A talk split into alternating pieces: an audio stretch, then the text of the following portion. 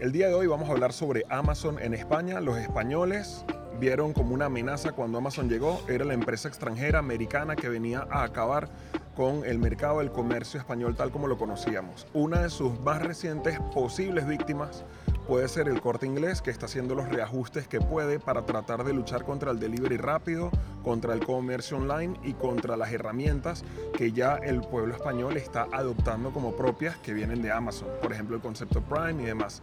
Entonces vamos a estar conversando aquí en esta mesa como cada semana sobre em, qué es eh, Amazon España cómo era España sin Amazon y cómo es España con Amazon. Y en el camino vamos a hablar un poquito del corte inglés también, de cuál es la expectativa del consumidor español y qué es lo que el español quiere o pretende cuando compra por internet.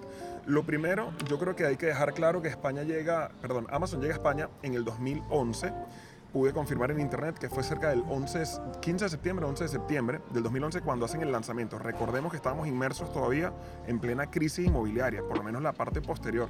O sea que la operación ya arrancaba patinando ahí con peligro.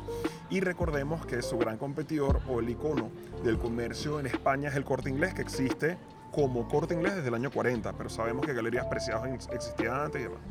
Para empezar, em, bueno, un detalle relevante Gustavo, ya lo deben saber nuestros seguidores, venía a Estados Unidos y una de las cosas que más le chocó cuando llegó a España, que todavía, aún cuando ya Amazon estaba aquí, todavía parecía como que España no estaba acostumbrada al delivery una de las cosas que más comentaste que te chocaba era que no veías reparto, no veías la facilidad que te trajeran a la casa las cosas. Correcto, o sea, estaba muy, muy incipiente. Eh, buenos días, buen, día a todos. Este, estaba muy, muy incipiente. Eh, incluso yo recuerdo haber hecho pedidos con mi cuenta de Estados Unidos aquí en España y bueno, obviamente fue costoso el, el, envío. Sin embargo, poco a poco vi que eh, Amazon.es, eh, Amazon España, estaba incorporando eh, también productos y todas esas cosas y es fácil acostumbrarse a lo bueno. Es fácil acostumbrarse a lo bueno. Lo que sí me di cuenta era la, actitud de rechazo del español tradicional hacia Amazon. No solo a nivel de, de proveedores, es decir, de vendedores, sino también del consumidor tradicional. No, bueno, ¿cómo voy a poner yo mi, tarjeta de crédito? ¿Cómo voy a comprar yo en línea? Había mucho temor con respecto a ese tipo de compras. La gente no estaba acostumbrada. Eh, ¿Cómo voy a pedir yo algo si realmente no me lo he medido? Eh, ¿Cómo voy a recibir algo? ¿Cómo lo voy a pagar antes si no lo he recibido? Exacto, exacto. Ese concepto también, ¿cómo lo voy a pagar? Este, ¿cómo, ¿Cómo lo voy a comprar sin verlo, sin probarlo, sin tocarlo? Eso era lo que la gente argumentaba.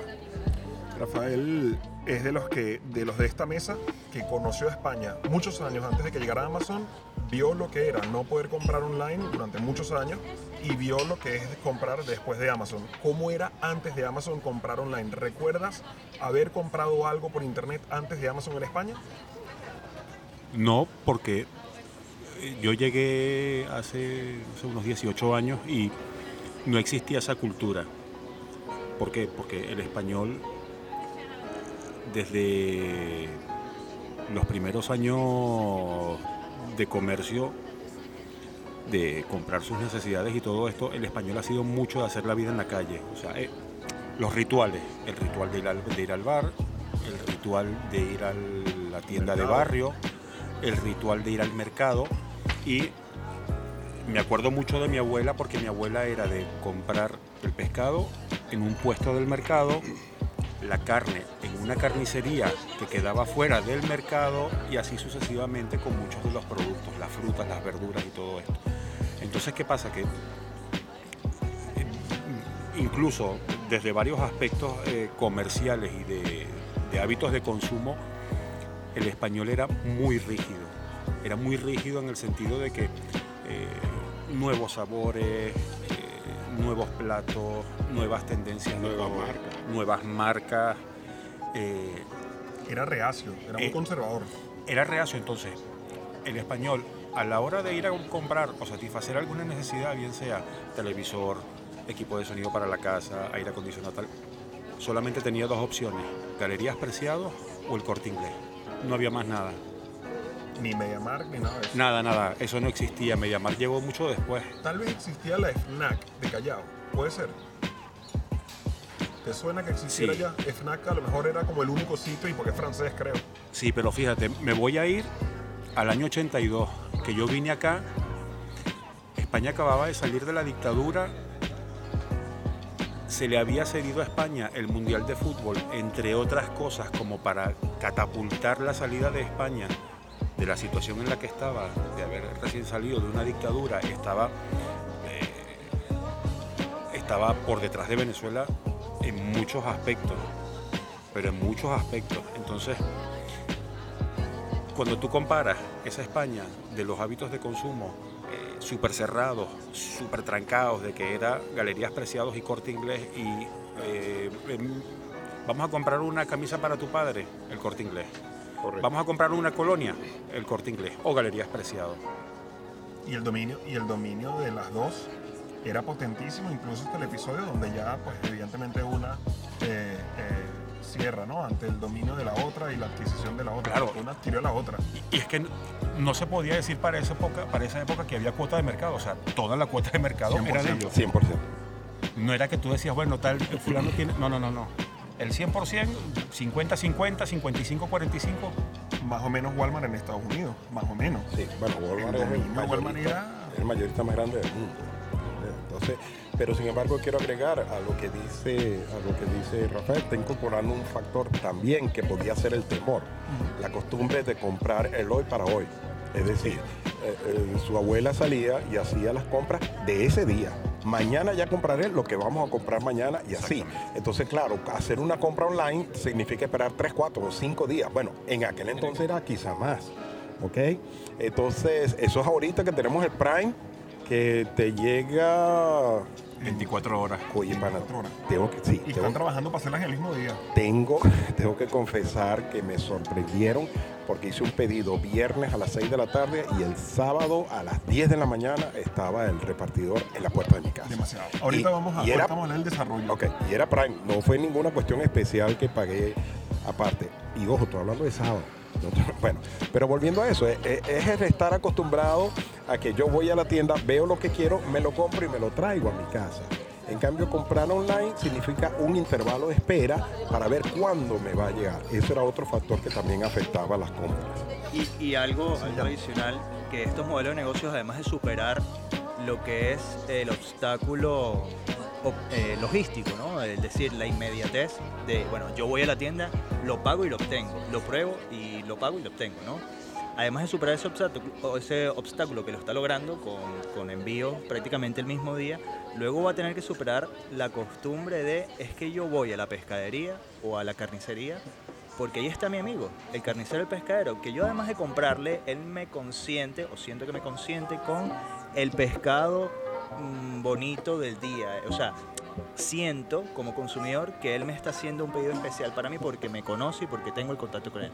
Además de echar una, un rato allí hablando, ¿sabes? Como distracción, porque como bien decía Rafael, aquí se hace la vida en la calle, muy poco en la casa, además que no representa tampoco un costo adicional a, a- a las familias o a, o a la economía doméstica el salir a comprar. En Estados Unidos quizás para salir a comprar eh, tienes que coger el coche, eh, manejar media hora y eso es el parking, la gasolina y tal y cual, y tiempo. En cambio acá mm, el tiempo como que bueno, eh, forma parte, emplear tiempo forma parte de esa costumbre, pero el salir al mercado es en tu propio barrio, es caminando, no tienes que agarrar el coche, no tienes que gastar la gasolina y tal. Sin embargo, el español, el español fue muy reacio inicialmente a Amazon. Yo recuerdo haber escuchado comentarios donde lo que decían era que Amazon venía a dominarnos a nivel comercial desde los Estados Unidos. Cuando en ese aspecto Jeff Bezos y toda la directiva fueron brillantes y dijeron, no, no, si nos vamos a expandir fuera de Estados Unidos no va a ser para llevar productos americanos, va a ser para dinamizar sus propios productos. Quiere decir, si tú te metes en Amazon España, no encuentras la misma cartera de productos de Amazon Estados Unidos cantidad de veces alguien de Estados Unidos nos ha pasado un link, mira este producto y cuando lo metes aquí te dice, no, esto pertenece a Amazon Estados Unidos, si lo quieres te lo podemos mandar, pero el envío va a ser un dineral. O sea, te penaliza naturalmente porque lo que no busca Amazon es confrontarse con el país. Amazon no quiere problemas con el gobierno de España, donde el gobierno de España le dice, ya va, tú te estás llevando todo mi mercado a venderle productos tuyos. Amazon dice, no, no, yo te conecto a ti con un proveedor de Huelva, a ti con un proveedor de La Coruña, a ti con un proveedor de Galicia y el otro con tal. O sea, va dinamizando mercados y ahí es un punto que yo quiero que nos paremos. Amazon se presentó como una empresa de logística, pero realmente es una empresa de logística o es una macro tienda virtual. O sea, son las dos cosas, pero ¿en qué proporción una cosa pesa más sobre la otra? Bueno, una, el primer aspecto, confirmando lo que tú estás diciendo, es el establecer una sede aquí en España.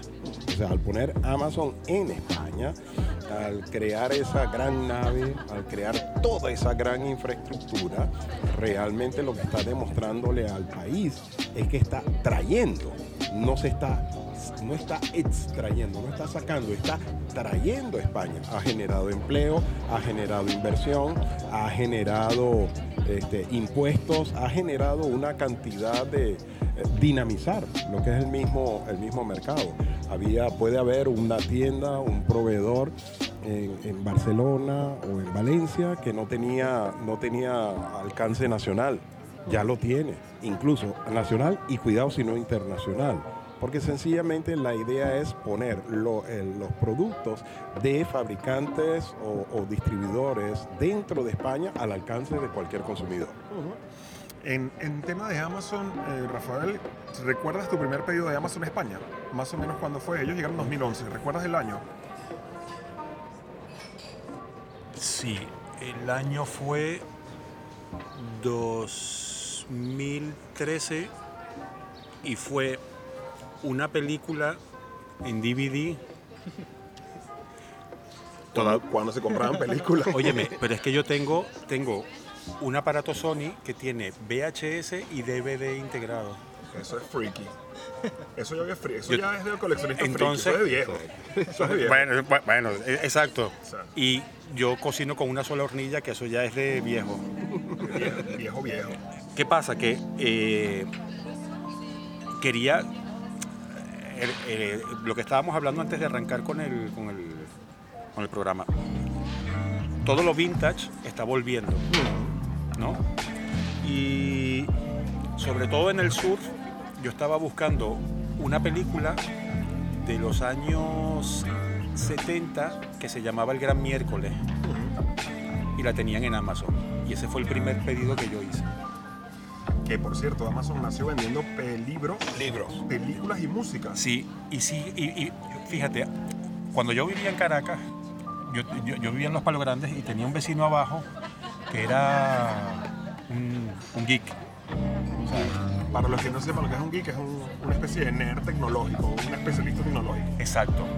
Y yo siempre veía que siempre, todos los días, o casi todos los días, dos días de por medio, llegaba del trabajo con el laptop y con un empaque de Amazon. Y yo decía, Amazon, busqué la información en esa época y era libro.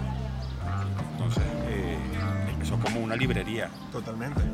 Que de hecho a Barnes y Nobles, creo que le hizo una oferta a Barnes y Nobles en Estados Unidos, es una de las librerías más grandes de Estados Unidos, un monstruo eh, ellos a Barnes y Noble le hicieron una oferta de decirle vamos a hacer una alianza, creo haberlo visto, no estoy muy seguro. Y como que Barnes y Noble le dijo, pero ¿quién va a comprar por internet un libro? O sea, ¿quién va a comprar por internet una película? ¿Quién va a comprar eso? ¿Quién va a leer un libro en una pantalla? ¿Quién va a leer un, ¿Quién va a leer un libro sin poder tocarlo? ¿Quién va a leer un libro sin poder tocarlo? Cuidado allí. Yo creo que lo dije en algún momento, ¿quién va a querer leer un libro sin poder pasar sus páginas? Entonces, ok, em, el español conservador, eh, reacio y el español que busca la experiencia, como ha dicho Jan, como has dicho tú, Rafa, el español busca la comunicación, el contacto y tal. Entonces, ¿qué ocurrió? ¿Qué cambió en el español para que hoy, 2021, cuando estamos grabando esto y según los resultados que pude encontrar en internet, para el año 2020, les voy a leer por aquí, a ver si no lo perdí. Amazon ingresó 5.400 millones en 2020. 5.400 millones casi la mitad que el corte inglés. Recordemos que el corte inglés viene desde 1940 como marca propia, aunque tiene más historia, ¿ok? Son casi 80, 81 años. Esto versus Amazon que en España está cumpliendo su décimo aniversario, que no lo ha cumplido porque lo cumple en septiembre. O sea, no tiene 10 años todavía. ¿Cómo me explicas que una empresa que todavía no tiene ni 10 años en el mercado le comió la mitad de la facturación a un monstruo tradicional, de la familia. El anuncio del corte inglés en Navidad es parte de la familia. Es que lo dijo Gianfranco cuando empezó su intervención. Dijo una palabra que se llama inmediatez. Entonces, los cambios generacionales que se han venido dando en España, ¿no? Ya de alguna manera eh, lo que antes era una especie de pesadilla con migraña, con vértigo, que era la declaración de Hacienda, que era en papel, con una calculadora, ¿no? Con un, con- ex- exacto, con un abaco chino, con un sistema métrico, eh, de- con el libro de álgebra, ¿no? Baldor. Baldor, Exacto, casi que se hacía así. Hoy en día tú te metes, pones tu DNI ya. exacto, con el DNI, con una casilla de la declaración del año anterior y te aparece y nada más tienes que validar o modificar lo, que, haga falta modificar y ya la tienes hecha. Ya te puedes ir de vacaciones, te puedes ir a donde quieras. Entonces ese factor de inmediatez, de los cambios generacionales, todas estas nuevas generaciones, millennials, eh, etcétera, etcétera. Centennial todo. eh, todos los que nos hemos visto obligados a entrar en la nueva era digital, eh, que todo pasa por una tablet o un teléfono, nos hemos tenido que meter ahí. Y entonces, yo por lo menos en la época de, eh, en, en el- en la primera temporada de pandemia, yo recuerdo de haber comprado desde aparatos de ejercicio, que se disparó y vendieron lo que no habían se vendido en siglos. quintuplicaron los precios de todo lo que eran pesas, eh, Más, eh, esterillas. cintas de correr, bicicletas Ligas. estáticas, se quintuplicó el precio. O sea, oferta y demanda. Tan, tan, tan sencillo, tan claro como eso. Hasta compré eso, compré. Compré una patineta. Y bajaba para el estacionamiento a montar patineta, porque es que. La desesperación del encierro. Claro, y además que yo soy como una especie de bestia que tiene que estar o haciendo bicicleta montaña, o haciendo surf, o, o corriendo, o yendo para la montaña, Quemando energía. quemando la energía porque es que si no, no duermo. Entonces, yo decía, había cosas que subieron de precio y había unas que se desplomaron. O sea, una patineta. ¿Quién va a comprar una patineta en pandemia En si pandemia. no puede salir a la con calle? Pues una patineta de 199 euros la conseguí en 40. Yo dije, me la llevo. Claro. que hay que destacar una cosa que es importante. Amazon y, y aprovechando los datos que todavía, cuidado porque Amazon duplica sus beneficios, duplicó y cierra con ganancias de 21 mil, creo que esto es global, 21.331 millones de dólares. Esto, Amazon fue el gran ganador de la, de la- de la pandemia. Pero antes de irnos a que Amazon fue el ganador, ya va. Entonces, de lo que decías tú, Rafael, eh, si el corte inglés hubiese entrado en el comercio online con repartos inmediatos, a lo mejor no le habría dado tanta oportunidad a Amazon para ganar mercado. Claro. ¿Tú crees que eso habría sido así? Claro, sí, yo también lo creo. O sea, realmente lo que hizo, lo que sucedió es que el corte inglés al retrasar esa entrada por, por falsos eh, preceptos, no, que el español no va a responder, que él está acostumbrado a comprar así, ta, ta, ta, todas esas cosas, este, le, comió el- el camino el, eh, Amazon adelantándose a todo eso. Si el corte inglés hubiese tenido la respuesta inmediata, yo sí creo que la competencia hubiese sido suficientemente fuerte para contrarrestar al Amazon. Ya, entonces el corte inglés lo que hizo fue apostarle a su posición histórica. No, no, yo soy un referente, no me va, el mercado no me va a fallar a mí. ¿Crees que se pasaron de, de Se- sí, sí, como de, de modestos o de... Pero ¿qué pasa? Que ahí radica también el, el asunto, ¿no? Porque Amazon está identificada como una empresa de logística, de transporte. Luego tendrán sus galpones, adquieren sus productos y te los venden como proveedores. y cual- es- pero principalmente son logística de transporte. Y corte inglés no. La identidad del corte inglés es que son una, un super hipermercado, ¿sabes? Algo es la tienda. Y que también fabrican sus productos y tal. Entonces, mezclar su identidad con otra de logística de transporte, que no es tan fácil como que, bueno, pongo ahí en, una página, te lo llevo a tu casa, ¿no? Una logística detrás de todo eso increíble. Que quiero, eh, perdón que te interrumpa, Jan. Quiero añadir o matizar algo que has dicho. El corte inglés a todos nos engañó, porque nos hizo pensar que era simplemente una tienda. El corte inglés era el mall de los españoles. Los españoles no tenían centros comerciales, tienen el corte inglés. Correcto. Y el corte inglés se mimetizó dentro de las ciudades, se esquivó la etiqueta de mall. No, no, eso es una americanada, esto no es un mall. Esto es una tienda por departamentos, pero tampoco es una tienda por departamentos. A ver, es el molde de los españoles. Pero yo creo que, y, y continúa, creo que se confió de su concepto híbrido, donde soy como un mall, tienda de departamentos, experiencia del español y tal, y creyó que eso le iba a rentar para toda la vida y que no iban a estar reinventarse más. O sea, dijo, no, ya con eso yo ya tiro toda la vida. Claro, al final están siendo como fiel, a mi parecer, están siendo fiel a su concepto, que si bien pueden ser mall, tienda y tal, es algo físico en donde encuentras productos.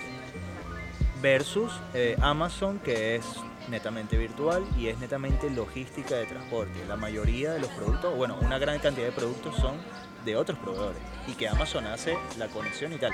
Que luego, como digo, tienen sus propios galpones y ellos almacenan sus, o sea, comprarán, almacenarán sus productos y te lo vende Amazon como proveedores. Pero la identidad de cada uno de estos negocios es diferente. Entonces, creo que quizás pecaron un poco, el corte inglés pecó un poco de inocencia en ese sentido, o más bien apostó a, a su fidelidad a su concepto, pero evidentemente lo que demuestra todo esto es que seas grande, pequeño, mediano, tienes que innovar, tienes que leer eh, las costumbres, las tendencias de las generaciones, porque tienes que adaptarte. Entender al consumidor. Sí, totalmente. Bueno, te debes al mercado, te debes al consumidor, o sea, ese es tu... Ese es tu Sí, algo que no hemos mencionado acá, que yo creo que también es un factor, aunque creo que nada más lo utilizaron al principio Amazon, precio.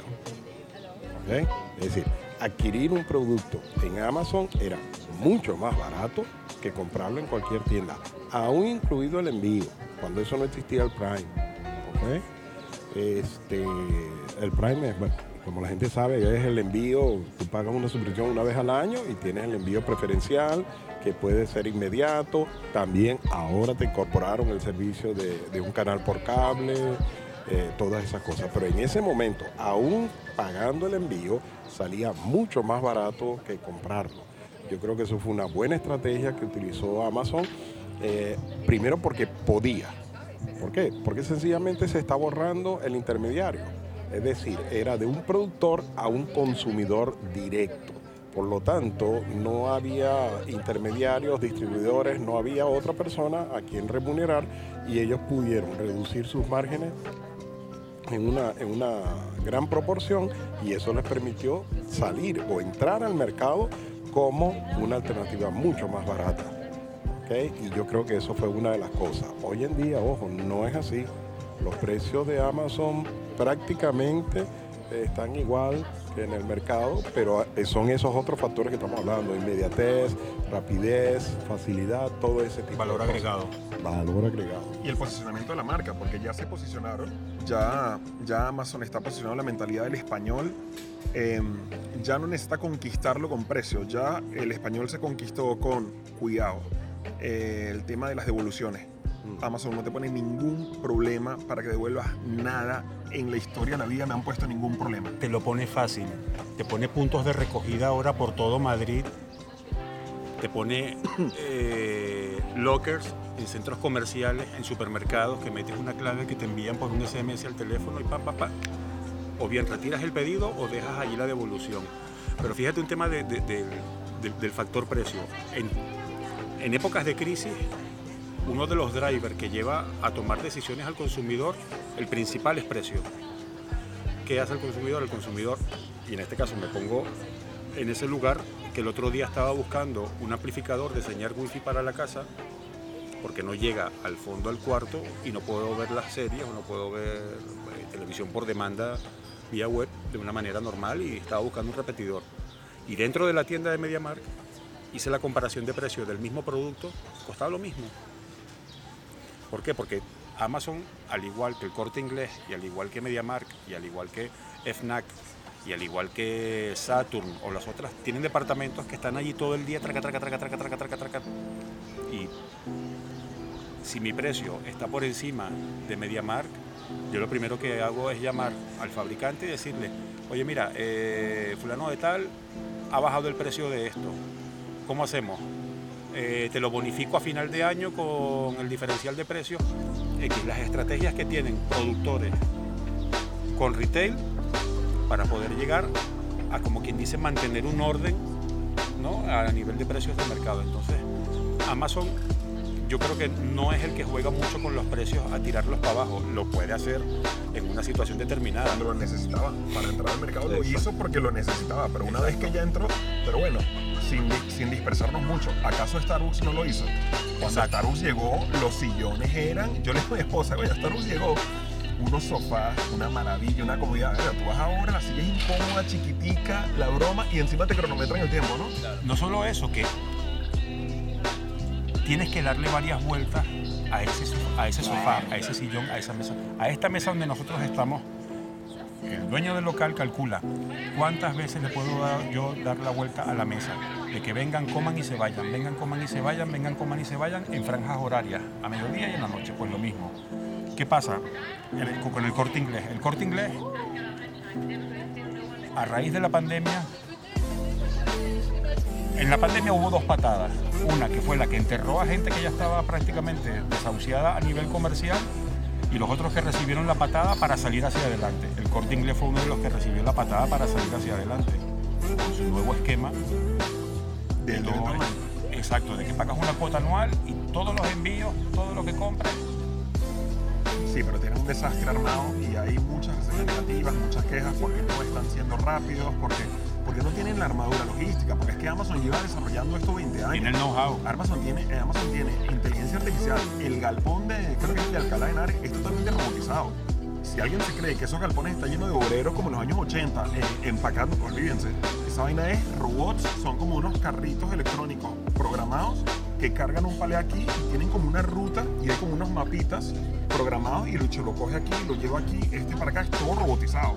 Esto no quiere Proceso. decir que no está creando trabajo porque hay muchísimos conductores, hay gente, bueno, hay trabajos que no pueden ser, digamos, programables o delegables. Pero también quiero añadir esto, y por si acaso alguien no lo sabe, Amazon está logrando que un garaje que vende, me lo voy a inventar, Tupperware, de esos de comer, en un pueblito de Huelva, venda. O sea, les digo, eh, mis suegros viven en un pueblo muy pequeño de Córdoba, Andalucía.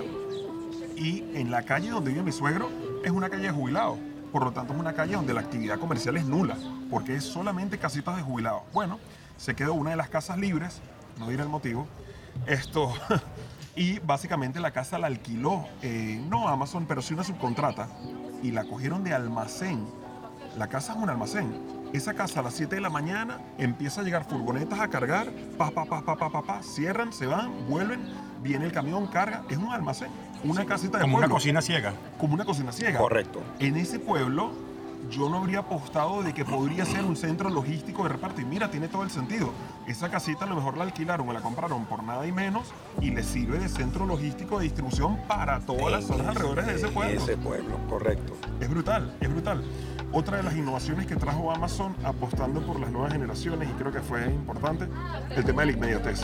El español definitivamente se cautivó con la inmediatez. El español en eso tiene, yo creo que tiene una doble, una doble moral. El español dice, no, yo, yo no me cautivo fácilmente por las americanadas, pero hay ciertas americanadas que son universales y una de ellas es la inmediatez, lo quiero ya. Yo creo que ahí Pero- el español rodó. Es que le conviene la inmediatez porque el tiempo que gana se lo gasta aquí en el bar. Se, se dice, "Va, ahora tengo más, más tiempo para ir al bar a tomar una Exactamente. Exactamente. ¿Cómo lo veis? Sí, sí. Bueno, hay, hay tradiciones también que, que a ellos les gusta mantener. Sin embargo, como dije antes, a todos nos gusta lo bueno. Y si una de las cosas por la cual yo iba al corte inglés en aquellos hace 30, 40 años era que lo tenía el producto en el momento, si lo puedo tener desde mi casa, vale la pena entonces, no, no, no tengo mayor problema con eso. También, ojo, otro factor que no hemos tomado en cuenta y que sí tiene que ver con, lo que es la evolución del comercio. Acuérdense que el español siempre fue muy dado a pagar en efectivo. ¿ok? Cuando ya empieza a, a tramitar con transacciones electrónicas, tarjeta de débito, tarjeta de crédito, ese tipo de cosas, eso facilita a que sí pueda haber lo que es el comercio electrónico con Amazon, con ese tipo de cosas. Pero sería casi inconcebible hace 40 años pensar que se pudiera pedir si en verdad toda la gente así quisiera, todo lo que tenía era dinero en efectivo, no tenía otra manera de pagar. ¿Ves? Yo pienso mucho en mi abuela, que si mi abuela viera las cosas que se ven ahora, los patinetes eléctricos, eh, las motos eléctricas que llegas y la coges y la dejas donde sea, los coches eléctricos, el delivery, Uber, Eats, todo, eso. todo esto, o sea, mi abuela diría que han hecho con mi España. ¿Qué pasa? Que volvemos al punto de los cambios generacionales. Los cambios generacionales, gente que tiene una edad determinada le pregunta al hijo o al nieto, oye, ¿cómo hago para comprar esto ahora? Que no lo consigo en las tiendas del barrio, en tiendas de ferretería, en tiendas de piezas de, plomería, que aquí le dicen fontanería. Eh, eh, un disco, oye, quiero comprar un disco de Juanito Valderrama. Pues mira, tienes Spotify, o tiene Amazon que lo puedes comprar. Amazon Music. Amazon Music. O sea, cualquier cantidad. Exacto. Entonces, todos esos cambios generacionales eh, han impactado muy fuerte en el hábito de consumo del español. ¿Qué te quiero decir con esto? Que todo lo que el español solía hacer antes en un día, ahora lo puede hacer en la cuarta parte de ese día. ¿Por qué? Porque puedes pedir la compra del supermercado con esta alianza que ha hecho Amazon con Supermercados Día, de que vas y haces la compra, pam, pam, pam, pam, pam, por internet sentado en 25 minutos. Si ya tienes la lista hecha, te vas categoría por categoría y vas marcando lo que quieres.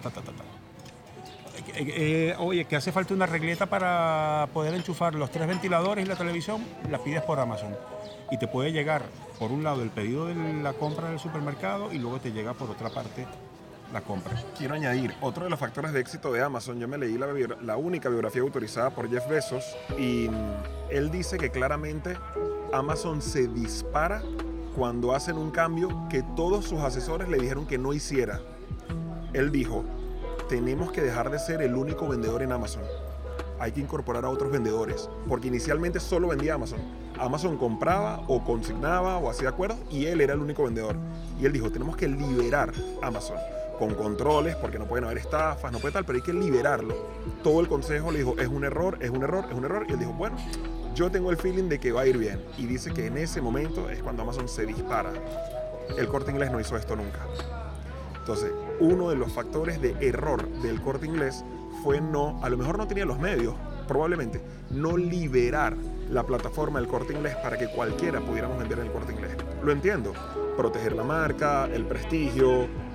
Yo creo que hubo ahí un, un encuentro de sensaciones. Primero, proteger y defender la marca. No, cualquiera no se puede llamar el corte inglés, pero es que no se va a llamar el corte inglés, se va a llamar su marca a través del corte inglés. No, no, pero eso es mucha responsabilidad y luego tenemos que pagar nosotros y la gente. Bueno, vale, la burocracia. Y por otro lado, creo que hubo un poquito de egoísmo de decir, no, el pastel para nosotros. O sea, el beneficio para nosotros. Bueno, pero es que te vas a ganar un fee por. No, el pastel para nosotros creo que ahí el corte inglés también se estrelló, aparte de lo que ya hemos hablado, como no entender los cambios generacionales, como no adaptarse, como no darse cuenta que el español quería la rapidez y tal, tal, tal. Y para terminar, aparte de esto, les voy a querer desarrollar dos punticos más. Uno, no romanticemos a Amazon. Amazon utiliza como tester a casi todos sus vendedores. Amazon te usa a ti para que descubras que esto se vende bien y cuando se está vendiendo bien los tipos lo producen ellos y te quitan a ti. O sea, no te quitan, te dejan, pero te aplastan con su maquinaria y lo venden marca Amazon. Entonces no romanticemos en exceso y ojo avisor allí, ¿ok? Y por otra parte, que también es importante, eh, bueno, para terminar, Amazon se disparó en la pandemia, gente que jamás había comprado online se vio obligada a tener que apostar por la broma, porque mira, tengo que, tengo que dar el paso. Lo probó y se quedó enganchadísima. Entonces, volviendo, para que sean estos tres puntos los últimos, em, volvamos a ese punto eh, inicial. Bueno, eh, yo creo que hemos sido más o menos claros todos. No estamos romantizando, sino que más bien, porque en, el caso de eso que tú dices, es decir, tenemos que analizarlo como como consultores o como eh, proveedores, ese tipo de cosas. No, lo estamos analizando como consumidores. eso de que Amazon utiliza a gente como tester beneficia al consumidor, porque a la final lo que está haciendo es probando cuáles son los productos que nosotros queremos y los está bajando de precio. Competencia leal o desleal que utilice, bueno, ya es otra cosa. Pero como consumidor, yo me veo beneficiado. Pero va a expulsar a los competidores. ¿Nos va a dejar con una sola alternativa entonces? No, sino que sencillamente si él tiene la capacidad, porque no está sacando, o sea, está sacándolo porque está bajando el precio. ¿Me explico? Mm. Porque está vendiendo a mejor precio pero en ningún momento lo está expulsando de su plataforma. Es decir, no, no, no puedes vender. De hecho, cuando no hace pedido, tú ves que te aparece, Prime es esto, eso es lo que lo tienen ellos en sus depósitos. Pero hay otro proveedor que tiene este, este, este, este. Claro, cuando tú ves las condiciones de esos otros, no llegan a las condiciones de Amazon. Está bien, pero, y hay algunos casos en que hay algunos productos que ellos ni siquiera te lo pueden proveer, sino que son únicamente proveedores externos. Que de acuerdo a lo que tú digas, ¿será que son productos que no se venden masivamente o ellos no tienen el interés de, entrar a competir, pero sin embargo nos siguen dando la, la alternativa? Lo que quiero decir es que Amazon lo que está buscando es captar más consumidores y para hacer eso me está beneficiando a mí como consumidor. Y tampoco nos, sintamos expulsados si aparece Amazon y bueno, ahora tiene el, producto más bajo. la mentalidad que tienes que tener es, carajo, voy a, voy a seguir trabajando sobre mi producto, que coño, si tú lo creaste, tú lo viste nacer y tal, debes tener también un poco de conocimiento. ¿Qué es lo que pasa? Que la persona dice, ya lo tengo, ya lo vendo y así me quedo y voy a, empezar a, esperar recibir. Y esto va solo. Y esto va solo. No, señor, o sea, eh, eh, ahora mismo los negocios se llevan todos los días, todos los días, desde, la un, desde las 12 hasta las 12, todos los días tienes que preocuparte por tu negocio, cómo, cómo hacerlo más barato, cómo, hacerlo, cómo optimizar. Optimización de proceso. El, el punto que se me quedó por ahí, que lo comenté y me quisiera también saber qué piensan, Amazon trajo a otros a vender en su plataforma. El corte inglés, ahora creo que lo hace, y FNAC también, pero no, no hace mucho que lo hace el corte inglés se resistió mucho a que pudieras vender a través de su plataforma online. Si no lo hace el corte inglés, lo hace FNAC, pero sé que es el que lo hacen. Sí, fíjate que uno de los cambios generacionales que, sufrió el corte inglés a nivel de los cambios internos que tuvo a nivel de dirección era que, no sé si fue en los años 90, el corte inglés dejó de ser un almacén de retail para hacer una inmobiliaria, que ellos lo que hacían era que alquilaban el metro cuadrado a las marcas. Mm. ¿Tú quieres vender acá? Vale, el metro cuadrado de tu espacio te cuesta tanto.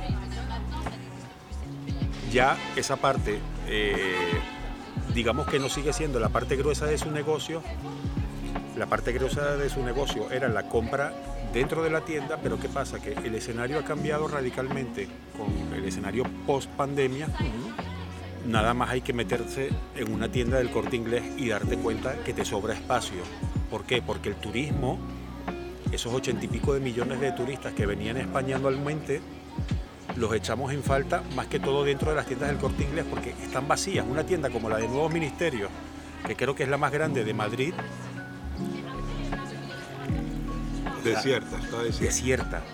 Hay gente, pero sobra espacio. Y la de Callao.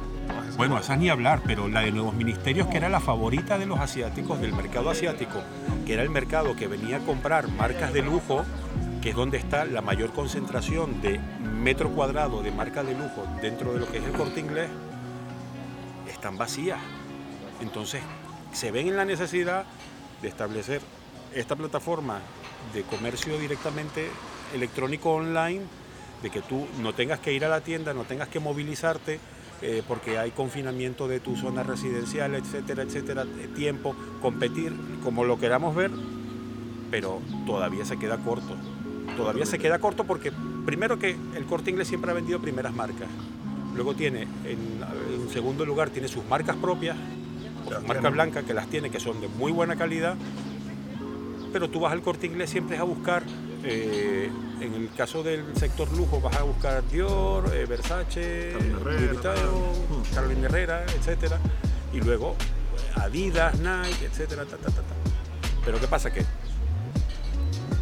productos muy específicos, pues probablemente van por el corte inglés, pero el mainstream, todo lo que es la masa, otro día hablaremos de por qué las marcas de lujo no han querido entrar en Amazon. Carolina Herrera, Gucci, Versace se niegan completísimamente a eso. No sé si el movimiento generacional los va a obligar a esas marcas a entrar allí. Por último y para terminar, si tuvieras un producto retail, te darías a conocer a través de Amazon, entrarías con tu producto en Amazon, lo venderías por Amazon. Sí, de hecho, eh, me tocó en una ocasión este, vender uh, CDs, hablando hace unos cuantos años en Estados Unidos, y este, al primer lugar que acudí fue Amazon. Creé mi tienda en Amazon, tal, tal, y sí, se logró, se logró vender una cierta cantidad de esos discos que habíamos producido. También utilicé otra tienda online que estaban haciendo que se llama CD Now pero entre ellas dos Amazon sí representó.